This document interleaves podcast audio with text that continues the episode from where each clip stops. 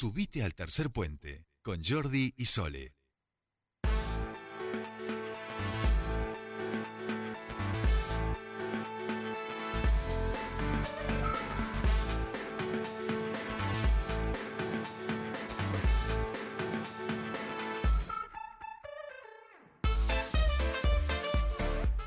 Continuamos con más tercer puente y vamos ahora a un tema municipal. Les decíamos, hay, dos temas hoy importantes y que hoy sin querer también se entrecruzaron y tiene que ver en principio con eh, la puesta en funcionamiento de los tótem de información para el control, el monitoreo vehicular de la circulación de vehículos aquí en nuestra ciudad y que tiene que ver con las con justamente la seguridad vial, con eh, poder eh, tener mayor protección eh, en, las calles. Y por el otro lado, en medio de la inauguración, los trabajadores y trabajadoras de, de, la Cámara de Contenedores, del complejo ambiental, estaban reclamando, se estaban manifestando hoy por la mañana en relación a mayor seguridad eh, y otro tipo de reclamos. Nosotros queremos hablar sobre estos dos temas y para eso estamos en comunicación con el subsecretario de Medio Ambiente y Protección Ciudadana, Francisco Bagio. Buenas tardes, bienvenido a Tercer Puente. Sole te saluda, ¿cómo estás? Muy buenas tardes, Sole, es un gusto saludarte. Bueno, gracias, gracias por atendernos. Mañana movidita han tenido. En principio, bueno, preguntarte por cómo entiendo que han terminado recién, recién la reunión con la Cámara de Contenedores, llegando a una, a un buen, a un buen puerto. Contanos un poquito sobre eso y después vamos con, con, con las buenas noticias en relación a los tótem de información. Sí, la verdad que, bueno, luego de algún conflicto planteado por los integrantes de la Cámara en relación a los problemas de inseguridad que tienen en la descarga que tienen que realizar día a día en el complejo ambiental, es que nos reunimos en el transcurso de la mañana y bueno, pudimos resolver luego de algunas este, reuniones y negociaciones previas eh, la problemática que ellos planteaban en función de incrementar la seguridad en el lugar, un compromiso de la empresa BASA también de, bueno, disponer otro lugar de acopio donde no se den estas situaciones de violencia que la Cámara denuncia.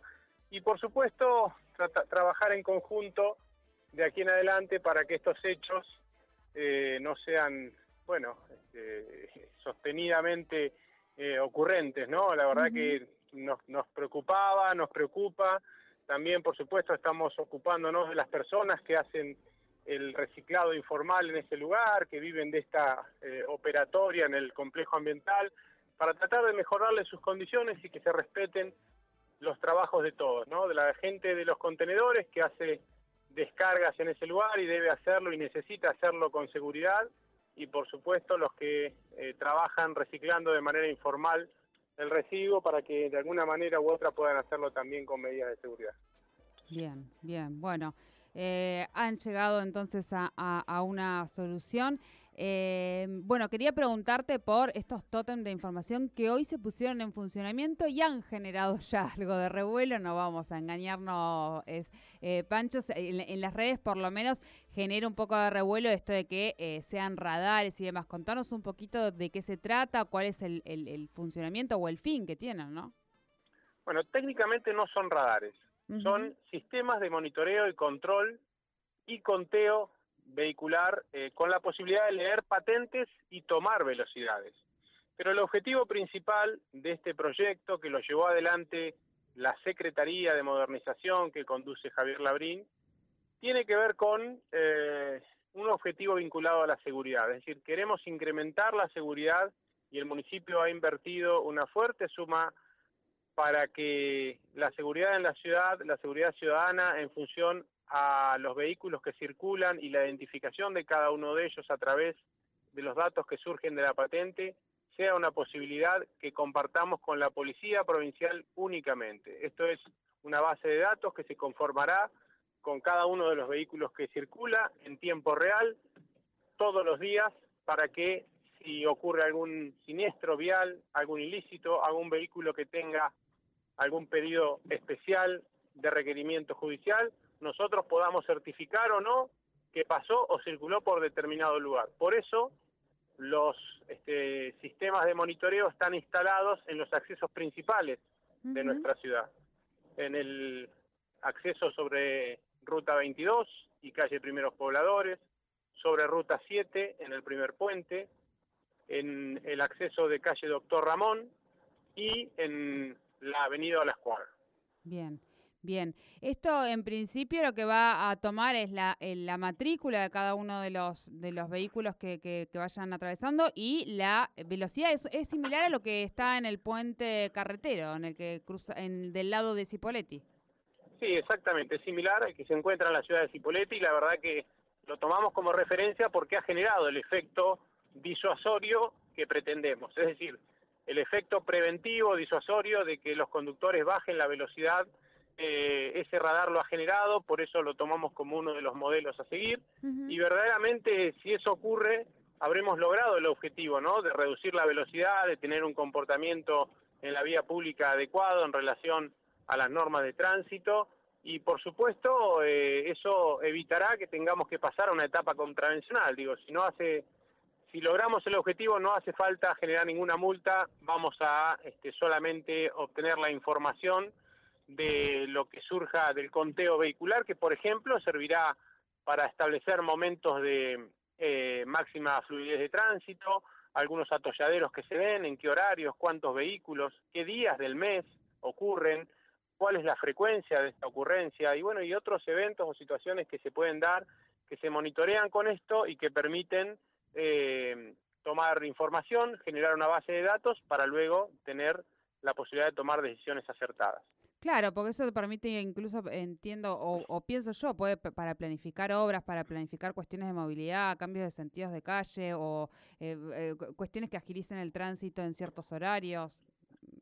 Sí, claro, claro. Vos fíjate que ahí doy un ejemplo que, lo, lo, vivimos en carne propia nosotros desde tránsito del municipio, que tiene que ver con eh, el año pasado, en el momento máximo de la pandemia, donde había restricciones para circulación, solo se permitía eh, el ingreso a la ciudad de Neuquén desde Cipolletti de los esenciales. Bueno, esos esenciales en un momento hubo que contarlos porque ya eran una gran cantidad. Entonces teníamos que disponer de ocho inspectores de tránsito que de manera manual, con un lápiz y un papel y un elemento cuenta ganado, de manera este, eh, rudimentaria. rudimentaria, contaban los vehículos que ingresaban a la ciudad de Neuquén durante 24 horas. Hoy eso lo va a hacer un sistema electrónico eh, computarizado, con tecnología, que nos va a permitir tener día a día ese conteo con las patentes, con este eh, el pico horario de circulación máxima, bueno, todo un montón de datos que van a surgir de allí de una manera rápida, eficaz y en tiempo real. Así que imagínense que esto es una gran ventaja desde la tecnología, ¿no? Bien, bien. Bueno, eh, a mí me parece que, que, y lo, creo que lo hemos hablado en otra oportunidad, creo que este tipo de políticas que ayuden a persuadir ciertas conductas que realmente se están realizando mal y en esto los eh, cada uno de los ciudadanos deberán hacer el mea culpa, me parece que, eh, que colabora y todo aquello que, que, venga para, para, para reducir esos hábitos me parece que, viene bien, así que eh, vamos para adelante con, con esas medidas. Muchísimas gracias, Pancho, por, por la comunicación con nosotros. Bueno, yo les agradezco el llamado, el interés en estos temas y por supuesto destacar que otras ciudades de la zona lo han hecho y lo han hecho con muy buenos resultados y por eso Neuquén apuesta a esta inversión en seguridad que creo que es este, la línea de trabajo que se viene en materia de eh, tránsito y circulación. Muchas gracias.